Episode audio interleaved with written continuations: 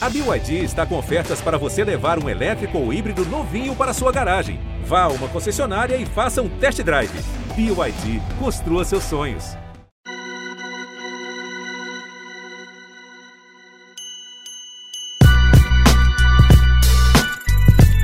Salve, salve, fiel! Estamos chegando com mais um Dia Corinthians, o seu podcast exclusivo do Timão aqui no Globo Esporte. Eu sou Pedro Suaide, muito bem acompanhado por esse podcast altíssimo astral Careca Bertraia está comigo, Bruno Cassus está comigo, Ana Canhendo logo logo chega para falar sobre um fim de semana histórico, por que não?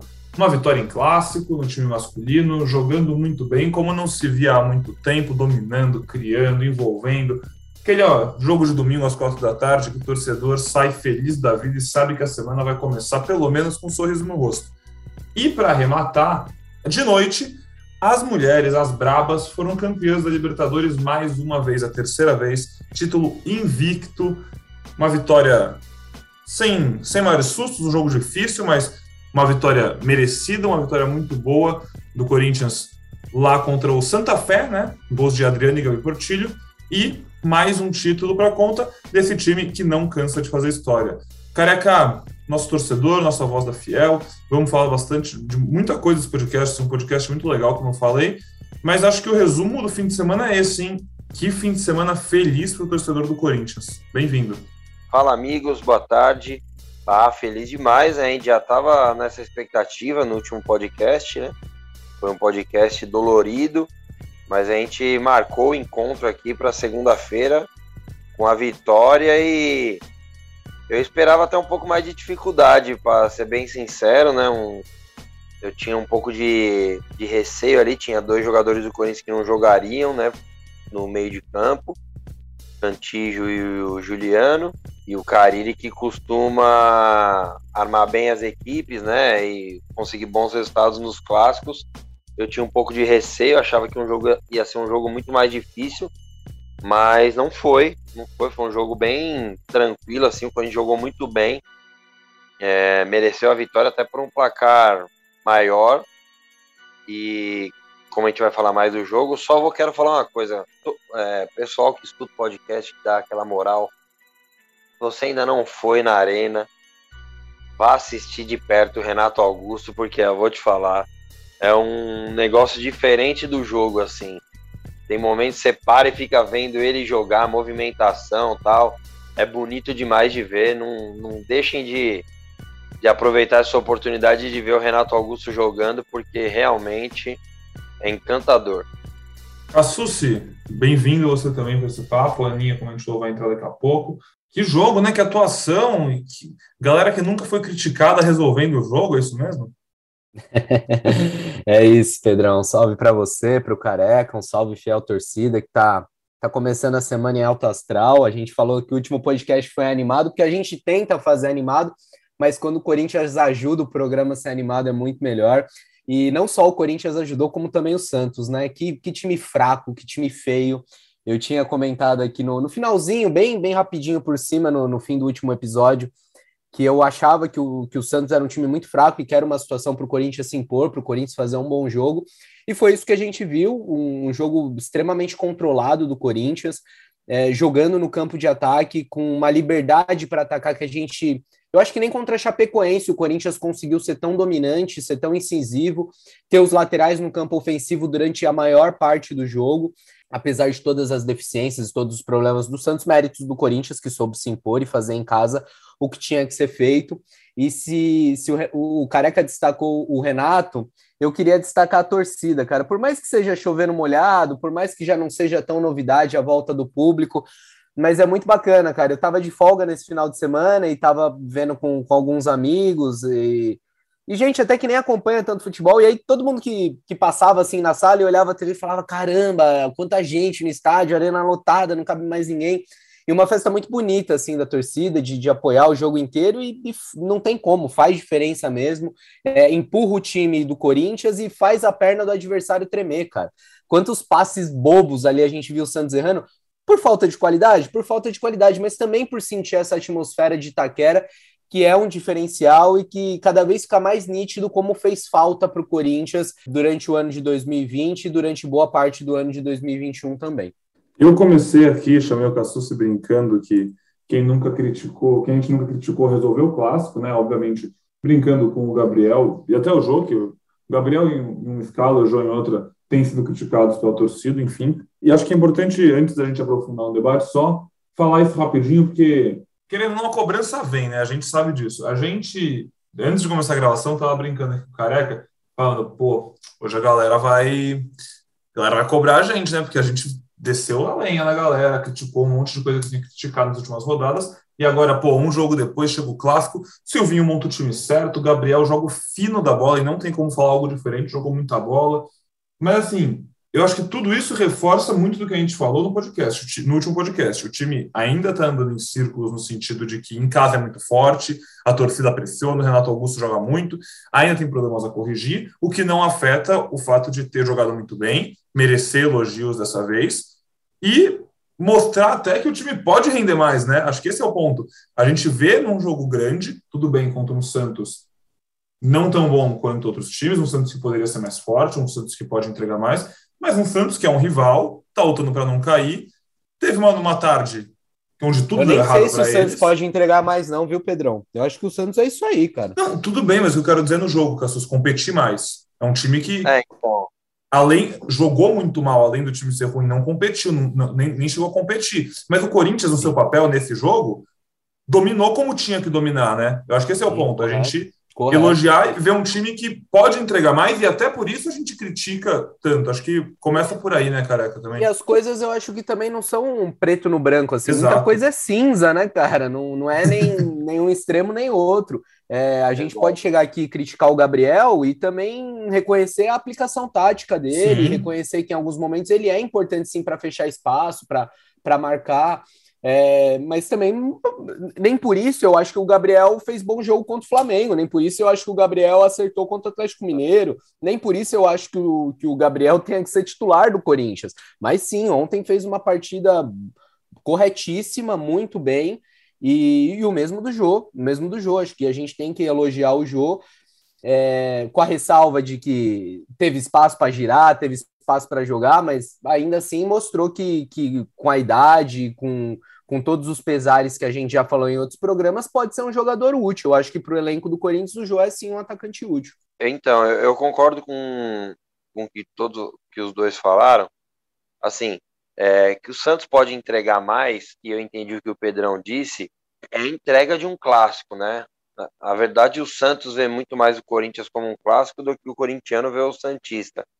É mais na entrega mesmo, né? O Corinthians atropelou o Santos. No intervalo, eu, conversando ali no, no estádio, os caras, puta, virou 0 a 0 Eu falei, mano, se tem alguma coisa pro Santos comemorar é que foi 0 a 0 E acho que até no final do jogo, óbvio que não é comemorar, mas acho que o Santista temeu pelo pior, assim.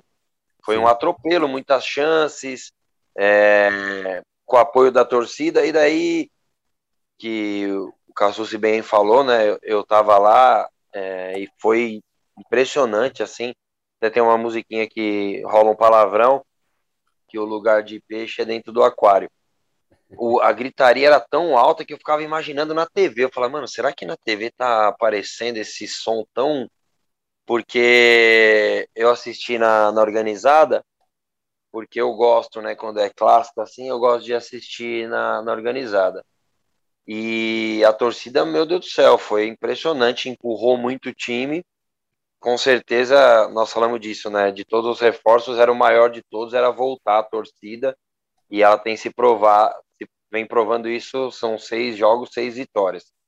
Sobre os jogadores, assim, o jogador fala muito, né? Nas entrevistas aí, o Cassu se sabe melhor do que todos nós, que o cara fala, pô, o bom de já ter jogo no domingo, você passa entre aspas, uma borracha na quarta. Você tem a chance de melhorar e fazer um jogo melhor e ser elogiado na quarta. A gente aqui é a mesma coisa. O erro é você arrastar um jogo ruim ou alguns jogos ruins do Gabriel, ou do Jô, do fulano, do ciclano, mesmo quando o cara vai bem. E acho que isso é um erro. Isso no meu, na minha forma de analisar futebol. Cada um analisa da forma que quiser. Só que assim, quando o cara vai bem, independente se ele vem numa sequência ruim, acho que é importante você elogiar pontualmente que ele foi bem. E o Gabriel fez um bom jogo, independente do gol. Um minuto ele dá uma bola longa lá, que se é o Cantígio, a gente iria aplaudir de pé. É uma chance de gol, que o GP cabeceia e não consegue pôr muita força. Um lance parecido até com na Copa do Mundo, né, do Van Persie.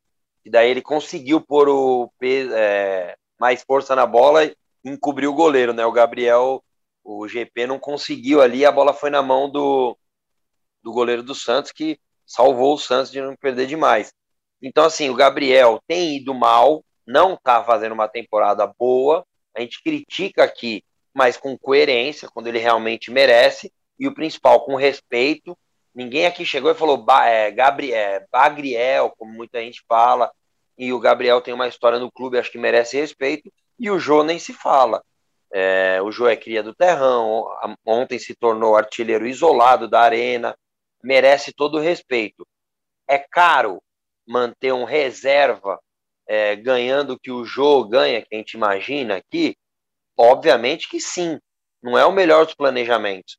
Mas quando o Jô foi anunciado há dois anos atrás, quando começou a pandemia ali, a grande maioria da torcida aprovava a volta do Jô. É muito fácil a gente falar depois que aconteceu. O Jô vem bem? Não vem bem. Se você está esperando um Jô campeão da Libertadores no Atlético, campeão brasileiro do, no Corinthians, sempre com a ressalva que em 2016 a situação era bem pior. Ninguém imaginava que o Jô ia jogar o que jogou em 2017. Então, assim, são quatro anos mais velho, o Jô não tem a mesma característica. Ontem teve uns dois contra-ataques, eu falei, ó, oh, o Jô de 2017, ele ia atacar o espaço. Hoje não, ele tem que esperar a bola, segurar, cavar a falta como ele cavou ontem, e é uma outra característica continuo achando que o Gabriel não tem que ser titular. Continuo achando que no ano que vem o Corinthians precisa trazer um 9 de mais mobilidade, mais novo. Mas também acho que o jogo vai ser importante no ano que vem em jogos pontuais, entrando faltando 20, 30 minutos, porque hoje é o que se espera do jogo. E nós temos que entender isso. Se você está esperando um jogo campeão de 2017 lá, que ele fazia o que fazia, levou o time nas costas, apesar de ser um time muito bom. Aí você tá criando uma expectativa maior do que o jogo pode te trazer hoje. Só uma, uma ponderação, Careca falou que o Jô se isolou na artilharia, ele já tava, viu, Careca? Ele aumentou um pouco mais a vantagem pro ah, é, Romero. Ah, é, né? Verdade. É. Aumentou um pouco mais a vantagem para o Romero e o Romero estava na arena ontem, até é legal a gente falar. Me surpreendeu quando eu, quando eu vi a foto do Paraguai lá, ele acompanhou um jogo é, no, no Oeste, num dos camarotes lá do, do Oeste Superior, e posou para foto com a filha dele, bem bacana. Apesar disso, o que a gente ouve da parte do Corinthians é que não, não tem interesse na volta do jogador nesse momento. O Romero que está já com com 29 anos. E sobre, ainda sobre o que o Careca falava da contratação do Jô, eu acho que sim, ali a gente pode contestar o modelo da, do negócio, o tempo de contrato, e a gente lembra, né, o Corinthians vai, tá, é, foi condenado na FIFA, está recorrendo no caso, o julgamento, inclusive, é na próxima semana, no dia 30, e se perder, o Corinthians pode pagar junto com o Jô, né, aí vai ter que ser feito um acordo, a divisão dos valores, mas pode pagar uma indenização para o Nagoya Grampus de quase 20 milhões. Então, nesse ponto, eu acho que a contratação não foi boa, pelos valores envolvidos, pelo tempo de contrato para um jogador já com idade avançada. Agora, dentro de campo, eu ainda acho sim que o, que o jogo pode ser útil e, e pode, pode render, não só como uma opção de banco, dependendo da circunstância, até sim como titular, como a gente viu no clássico contra o Santos. Inclusive, para esse fim de temporada, parece cada vez mais claro para mim que o Jô conquistou uma vaga ali merecida, assim, as últimas situações dele fazendo ótimos pivôs, ajudando a construir um time que tem dificuldade para construir muitas vezes, a gente falou isso antes do último podcast, que a chance desse, desse Corinthians Santos ser 0 a 0 era grande, porque o Carilli toma pouco gol e o Corinthians né, tem dificuldade para criar. A gente conseguiu ver um time que criou muito, deu mais de 20 chutes nas últimas rodadas, quando o Corinthians consegue criar, o Jô tem participado, eu acho, tem fazendo, feito bons pivôs, enfim. Com essa vitória, o Corinthians finalmente entrou no G4. Quantos podcasts a gente não grava aqui, você vem ouvir a gente, e aí você fala, putz, hoje dava para ter entrado, putz, hoje ganhou, mas tal time ganhou, ah, tem um jogo a menos, mas a gente ficava fazendo conta, pensando, o Corinthians entrou no G4, não tem rodada a menos que ninguém, a mais que ninguém, quer dizer, tem, mas não dos que estão em volta, esse é o que importa. E hoje está com 53 pontos em 34 jogos. O Palmeiras está logo na frente, tem 5 pontos a mais, 58, E aí o Fortaleza e o Bragantino, que vem logo atrás, tem um a menos, 52. Mas aí o que eu acho mais importante de tudo é conseguir separar um pouquinho da outra turma. O Fluminense, que é o sétimo, está com 48 pontos, quatro a menos já do que o Bragantino, cinco a menos que o Corinthians. Restando só quatro rodadas, com mais dois jogos em casa, o Corinthians consegue começar a ver um futuro, né, um, consolidar um futuro, um trabalho que realmente deve brigar ali pelo G, deve não, vai brigar pelo G4, G5, enfim, e pode se consolidar com a tão sonhada vaga direta na Libertadores, que faz a temporada do ano que vem ser muito menos turbulenta do que poderia ser, né, gente? Acho que esse era um medo grande. A gente está falando de um elenco Sim. com idade alta, que vai precisar de tempo, e a Libertadores começar só lá para março ao invés de janeiro, muda muito, né? Muito, muito. E eu vi que tem, tem colunista aí, tem blogueiro do, do GE falando até em buscar o terceiro lugar, né? Teve essa, né? Ousado, eu achei. É. Tem 12 pontos em disputa. Vou te falar que o pessoal lá da. Deu, deram uma, uma forçada na situação, mas, mas não tem problema, não, porque. Tá cornetando, eu... tá cornetando a edição ao, ao, vivo aqui, é isso? Cornetando não, não, a chefia ao vivo? A edição não, imagina, a edição não, não tem nem edição não, não consegue me deixar nem mais bonitinho. Vai lá o vídeo que eu gravo mesmo. Inclusive, tive que regravar, hein? Dei uma pelada no, no primeiro e tive que regravar porque me deu um arrependimento. Chamei o Palmeiras um apelido pejorativo. Mas eu falo assim: o vídeo mostra, quem só leu ali a, a chamada e não viu o vídeo, era algo que me é, um, é algo que me motiva, porque eu, eu gosto de olhar sempre para frente, né? Palmeiras tem um jogo contra o Atlético Mineiro a passos largos para um título depois de 50 anos. O Palmeiras, muito provavelmente, com o time totalmente reserva. Então, essa diferença pode cair com um jogo a mais, porque depois, no, no final de, no, no meio de semana, o Corinthians enfrenta o Ceará e a diferença pode cair para dois pontos, faltando duas, três rodadas, né? Então, assim, eu tenho essa expectativa, assim, seria demais no sábado o Flamengo fazer o que se espera dele e o Corinthians terminar na frente do Palmeiras, nossa, ia ser um, um, belo final de ano. É... Nem parece que no último podcast a gente estava falando o que estava falando, hein? Não, não, na, na verdade. Futebol é assim, é dinâmico. O futebol é. é isso aí, é, toda Mas é semana é muda e o campeonato de pontos corridos, ele te dá essa facilidade, ele te dá essa facilidade. Você não joga sempre contra o rival. Inclusive, se a gente jogar sempre contra eles, esse ano fizemos quatro pontos. Enquanto o Corinthians ganha, ganhou, eles perderam de novo, né? E a, a diferença diminui. Existe a possibilidade, e acho que não custa sonhar. Acho que o Corinthians tem que pensar na frente. Tem um jogo complicado contra o Ceará, que vem em evolução, né? Mas acho que o Corinthians tem condições de fazer um bom jogo, de, ainda mais depois do, da, da atitude, de como jogou ontem, não, não se espera menos que isso, ou pelo menos na tentativa de, né, contra o Ceará, que não seja uma postura novamente covarde, jogando fora de casa. Tudo bem que era um Flamengo e Atlético, como o Carlos se ponderou na, no último podcast, ok. Mas o Corinthians tem que e pode mostrar mais fora de casa, e o Ceará também precisa fazer os pontos. Acho importante o Corinthians ir para lá para mostrar mesmo as caras, né? O William de volta, Renato Augusto, o João num bom momento, Roger Guedes de novo, muito bem. Então o Corinthians tem condições de ir lá e fazer um bom jogo contra o Ceará, sim. Acho que, esse, que o William ainda no, na reserva, né? É, um pouquinho de informação, um pouquinho de opinião. Entrou, entrou bem, longe de ser o William que, que a gente acha que, que pode ser no Corinthians, ou que a gente espera que seja. Mas entrou, entrou bem o William, mas acho que ainda precisa de um, de um pouquinho mais de ritmo, né? Precisa ir se soltando aos poucos. Acho que para esse jogo de quinta-feira ele começa na reserva. E quem não fica nem no banco, novamente, é o Cantilho. É uma situação meio inusitada, porque na semana passada o Corinthians é, falou que o Cantilho fez exame, não teve nenhuma lesão. E aí, hoje, segunda-feira, quando a gente está gravando, o Corinthians emitiu nota falando que o Cantilho teve sim uma lesão muscular diagnosticada na coxa direita. O Corinthians não deu prazo para retorno, mas o brasileiro acaba em duas semanas, né? Então, talvez o Cantillo nem volte ainda nessa temporada. Segundo o Corinthians, ele vai ser avaliado aí semana a semana, vai ser avaliado com frequência. É, talvez ainda consiga pegar um joguinho, quem sabe, mas é um, é um desfalque importante. E ajuda nessa consolidação do Gabriel, tão criticado Gabriel, que calou os críticos aí no domingo. Gabriel vai ser mantido como titular do Corinthians. Eu manteria no banco o William também. Acho que é uma boa opção, mas não precisa forçar agora não. E acho que o GP, mesmo finalizando algumas jogadas que ele poderia tocar, eu acho que ele fez bom jogo. Voltou a ir no contra um, driblar.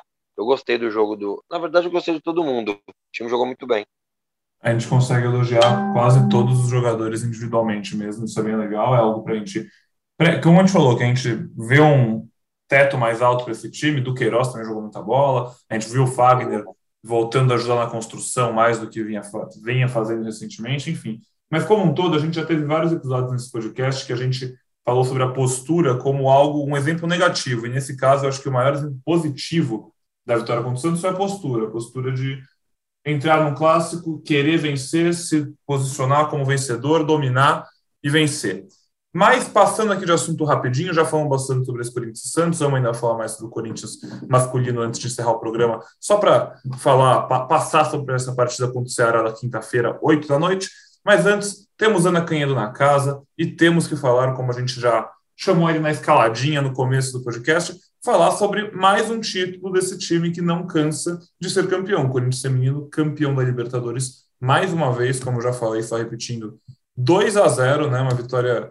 O jogo começou difícil, né? Agora já vou botar a Aninha no papo, porque a Aninha acompanha esse time muito mais perto do que a gente. Assim, ela faz um trabalho fenomenal acompanhando as meninas e mostrando todos esses méritos que elas têm. Adriane Gabi Portilho, Corinthians fez 2 a 0 conquistou Santa Fé e segue escrevendo história. É isso, é isso.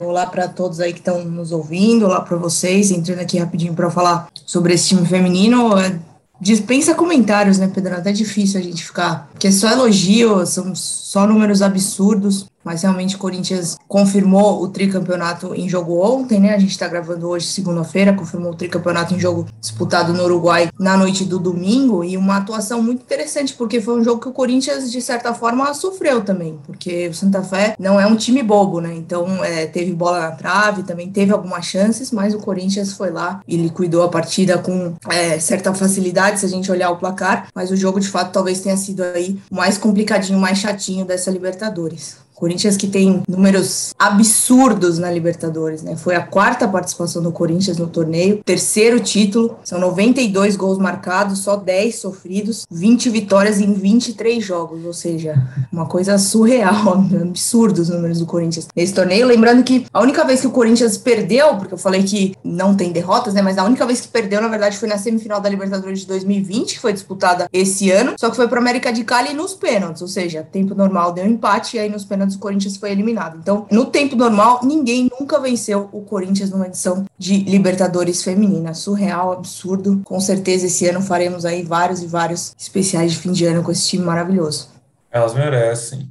A gente estava, você falou dos números da campanha, da campanha não, né, do Corinthians feminino na Libertadores como um todo. Os números dessa campanha também assustam, né, obviamente. Seis jogos com 24 gols marcados, dois sofridos teve um 8 a 0 numa semifinal, enfim, uma vitória cachapante. E assim, para quem viu o jogo, né, a nossa audiência qualificada, como a gente sempre avisa, a gente sabe que eles acompanham o jogo, estão de olho no GE, enfim.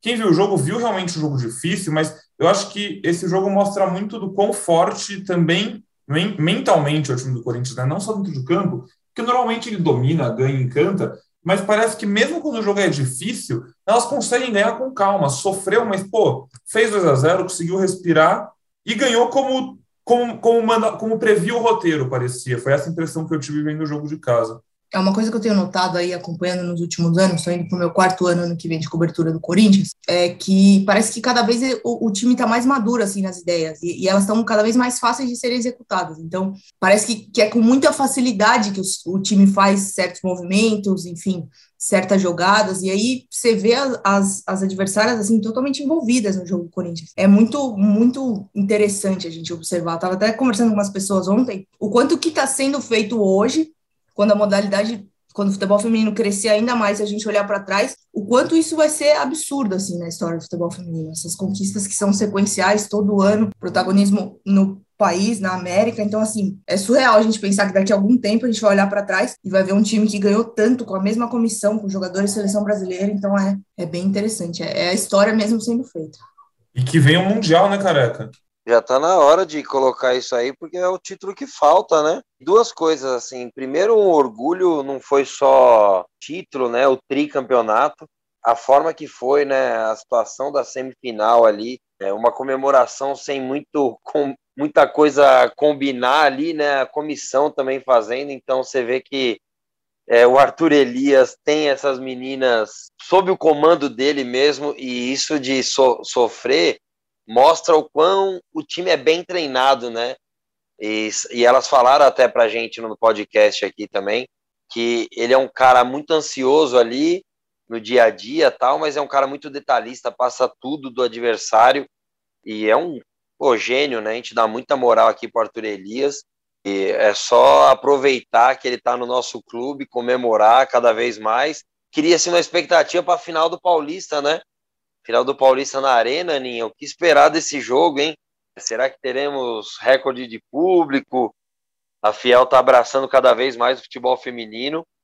Acho que vai estar tá lotado, hein? É interessante a gente lembrar, porque das coberturas que eu fiz assim de Corinthians, eu acho que uma das mais especiais foi justamente uma final de Campeonato Paulista entre Corinthians e São Paulo feminino em 2019, né? A arena estava cheia, é, o Corinthians mais uma vez dominante, conquistou aquele que era o primeiro título paulista dessa equipe aí em 2019, e foi um jogo muito especial, assim, ver a galera apoiando mesmo o futebol feminino. Eu espero que essa festa ela se repita, né? Se não me engano, vou até confirmar agora, mas eu acho que esse jogo ainda não tem data para acontecer, né? Esses jogos, então vamos aguardar aí, mas a expectativa é de casa cheia, assim. Enquanto eu vou checando aqui, também é interessante a gente falar do Arthur Elias. Acho que não tem, não tem muito muro, não, viu? Eu acho que, assim, sendo bem sincera, o que eu espero mesmo é, é ver ele na seleção brasileira feminina, assim. Não gostaria de ter que esperar anos e anos e anos e anos ainda para ver ele na seleção brasileira. Eu acho que ele já provou faz tempo que ele é um dos grandes nomes aí do futebol feminino que a gente que a gente tem no país, enfim, eu gostaria muito de ver Arthur Elias no comando da seleção brasileira feminina. Lembrando que ele está com a mesma comissão desde 2016. A cada ano a gente vai conhecendo mais as pessoas, né? O auxiliar técnico dele, o Rodrigo Iglesias, é um cara que ainda não se lançou como técnico, mas é uma opção muito interessante para dar continuidade nesse trabalho no Corinthians, né? Não sei, é claro que se a gente pensa aí futuramente no Arthur na seleção, a gente não sabe se o Rodrigo vai com ele, se não vai. Eu até perguntei para o próprio Rodrigo, ele ainda não tem essa resposta se isso um dia de fato acontecer, mas é bem verdade que quando a gente fala de pensa, né, projeto, uma possível saída do Arthur para a seleção brasileira, a gente não está falando que vai deixar o Corinthians desamparado, sabe? É uma comissão muito bem formada, são profissionais muito, muito, muito competentes. Daria até para pensar num projeto com continuidade. É claro que isso envolve mais uma, uma série de coisas, enfim, mas de fato o auxiliar do Arturo Rodrigo também muito competente e quem sabe futuramente lançando aí uma carreira de treinador. Enfim, o que acontece ali é brilhante criou-se uma base de trabalho já não, uma base muito sólida que tem tudo para seguir vencedora por muito tempo. E quem ganha com isso é você, torcedor do Corinthians, que pode acompanhar um time histórico e comemorar muito, porque ainda vai ter muito título delas para comemorar por aí. Bom, é isso, gente. Queria falar um pouquinho só desse time aí. Acho que a gente conseguiu arredondar bem é, as observações aí. É um, realmente aproveitem, desfrutem dessa equipe enquanto ganha todos os jogos, se impõe. É uma delícia de assistir esse Corinthians e, e, certamente aí até o fim do ano a gente vai ter muito mais conteúdo sobre essa equipe fantástica que é o Corinthians feminino. Agora eu vou correr aqui. Valeu, gente. Abraço. Um abraço, Aninha. E, e acho que eu sou bem crítico da diretoria do Corinthians, em, em, vários momentos aponto falhas, aponto coisas que eu, que eu discordo, mas acho que nesse ponto do, do time feminino é algo para a gente valorizar, quantos muitos clubes ainda renegam ou dão, dão pouco atenção, pouco investimento ao futebol feminino. O Corinthians consegue manter um time competitivo já há anos, com uma estrutura bacana, já há algum tempo profissionalizou todo o elenco é, trata de forma séria como tem que ser o futebol feminino, então nesse ponto acho que a gente, a gente deve, merece elogiar, é, parabéns a, a todos os envolvidos a diretoria do, do futebol feminino e a presidência, a gestão do Corinthians como um todo. É um trabalho muito sólido e que deixa frutos históricos, né? Acho que daqui a muitos anos a gente vai olhar para o que esse time feminino do Corinthians faz e vai se admirar e vai reconhecer como, como é incrível o trabalho do, do Arthur Elias e de todas as meninas. É uma dinastia já consolidada e que ainda tem fome de escrever muitos novos capítulos. Encaminhando aqui, então, nosso podcast para a sua parte final, a gente ainda vai. Vamos falar mais um pouquinho desse clássico contra o Santos, falar, porque a gente tem, né, careca, um pouquinho que falar sobre o Silvinho também nesse caso.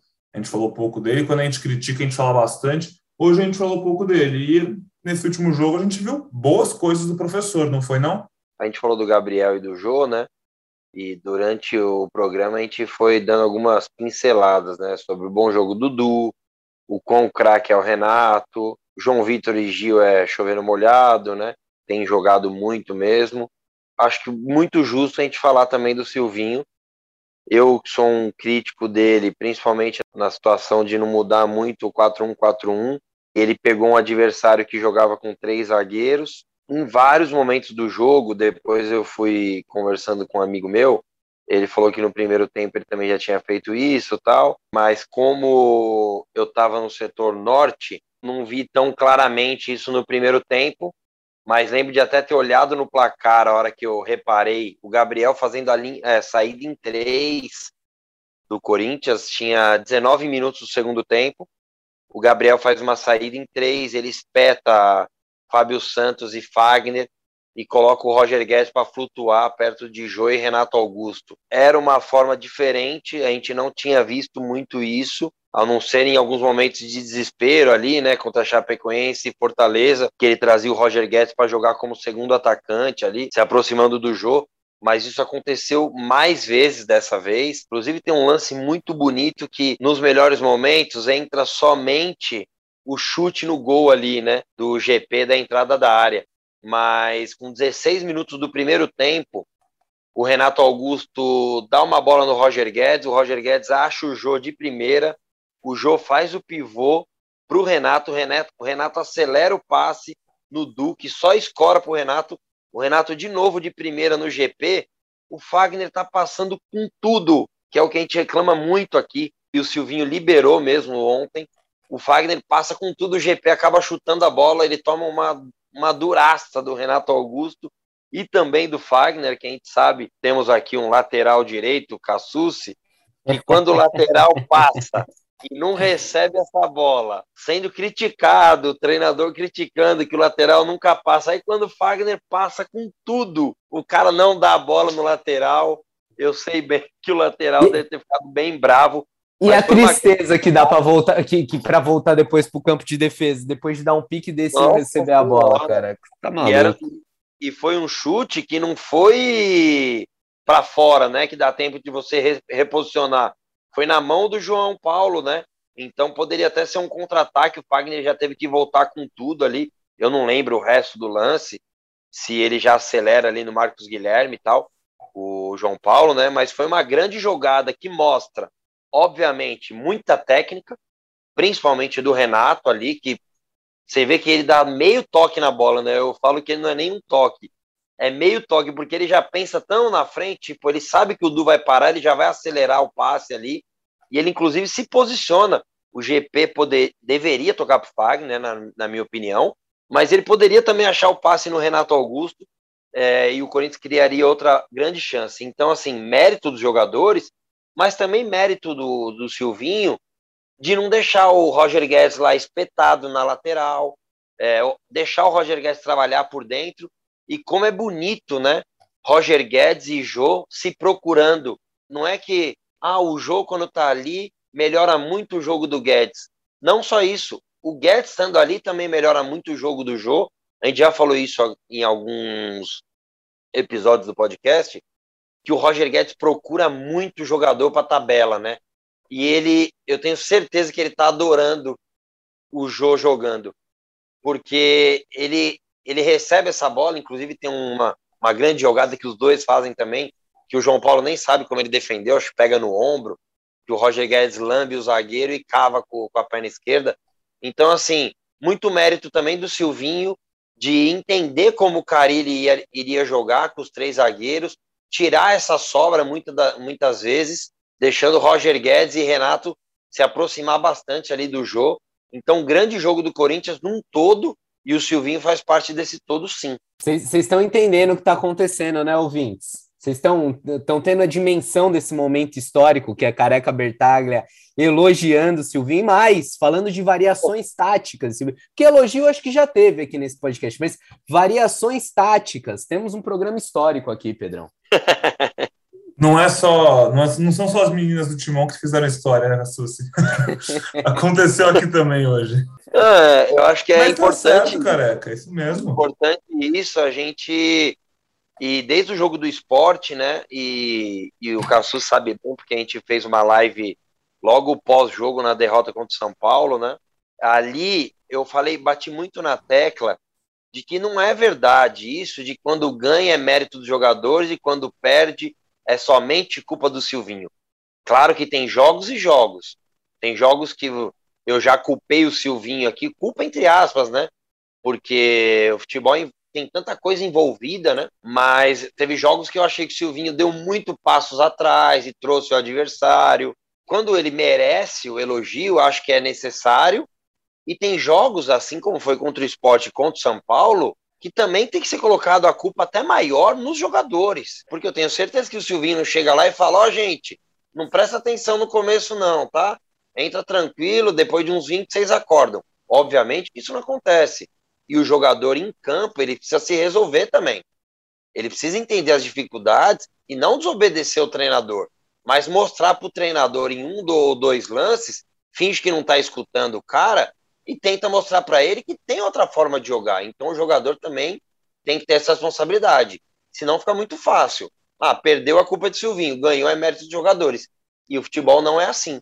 Como é bom voltar a ouvir críticas no passado, porque nesse fim de semana, nesse jogo, realmente, só exemplos positivos. No masculino, no feminino, assim. Como eu falei no começo, acho que vale voltar a falar agora, você que está ouvindo a gente aí na segunda-feira.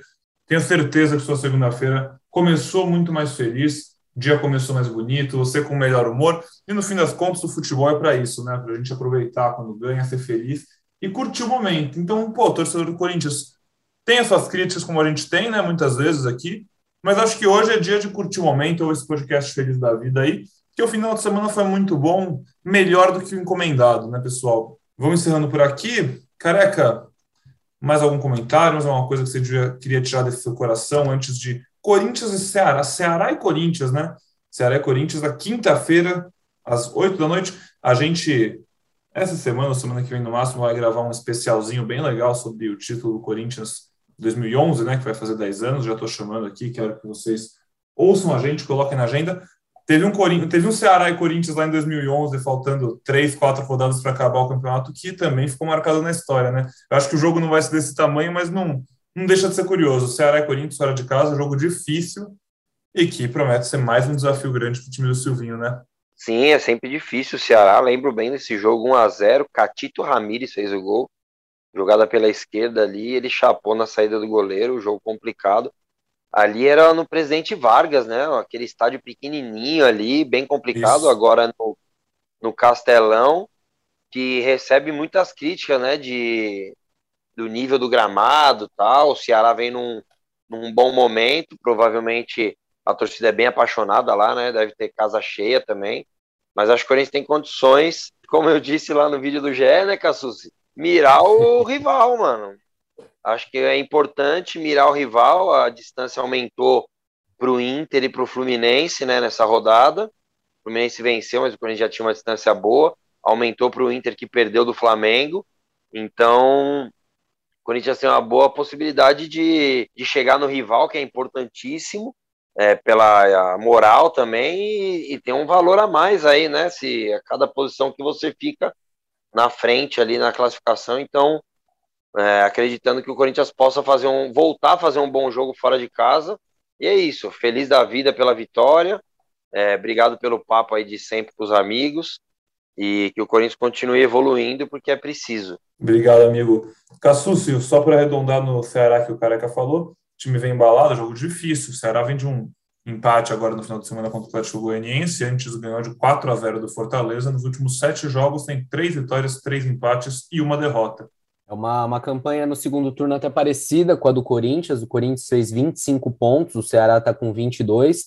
Corinthians entrou também no G4 desse retorno aí, hoje é o quarto colocado, atrás só do Galo, do Flamengo e do América Mineiro, que está surpreendendo. Vamos ver, tem essa questão do gramado, o Corinthians fora de casa tem decepcionado ultimamente, né? Vamos ver o que, que, que, pinta nesse jogo na quinta-feira. E para finalizar, Pedrão, o Ceará está cobrando para a torcida visitante 150 pilas para assistir esse jogo na quinta-feira. Então, corintiano, Fortaleza e região aí que quiser acompanhar o time de perto, matar a saudade, vai ter que gastar um cascalho. E, e, e essa postura do Ceará de cobrar um valor abusivo, né? Já que o ingresso para o torcedor da casa tá 40 reais, tem, tem setor aí que tá até 30 reais. O Corinthians se incomodou com essa postura do Ceará, pediu esclarecimentos para o Ceará, não teve retorno, e aí decidiu então acionar a CBF. O Corinthians fez uma representação junto à CBF, pedindo esclarecimentos por esse valor que realmente está tá, tá muito acima do, da média do, dos outros setores e também do que o Corinthians cobra aqui para os visitantes. Né? O Corinthians não costuma, falando um português claro, enfiar a faca em quem vem em Itaquera, e aí seu torcedor está tendo que passar por isso no jogo de quinto. Corinthians fez essa representação. Sendo bem sincero, acho que não, não vai dar para mudar. Os ingressos já estão até sendo vendidos pela internet, então acho que o Corinthians vai conseguir reduzir isso mas acho válido pelo menos a diretoria se movimentar, a diretoria ir atrás, buscar esclarecimentos, pedir uma mudança. Está feito aí o registro da, da informação, o Corinthians fez essa representação junto à CBF. E sexta-feira estamos de volta, comentando tudo que rolou nesse jogo, repercutindo. E vamos que vamos, gente. Boa semana para todos aí. Abraço. Boa semana para você, Cassucci. Uma boa semana para o Careca, para a Aninha, para o Braga, para o Léo, para todo mundo aqui do podcast. Uma boa semana para você que ouve a gente. A gente te agradece mais uma vez pela sua companhia, pela sua audiência. E como meus amigos bem falaram, sexta-feira a gente está de volta. Quem sabe com mais três pontinhos na conta do Coringão. Fechado? Então é isso. Tenham todos uma ótima semana e até a próxima. Um abraço.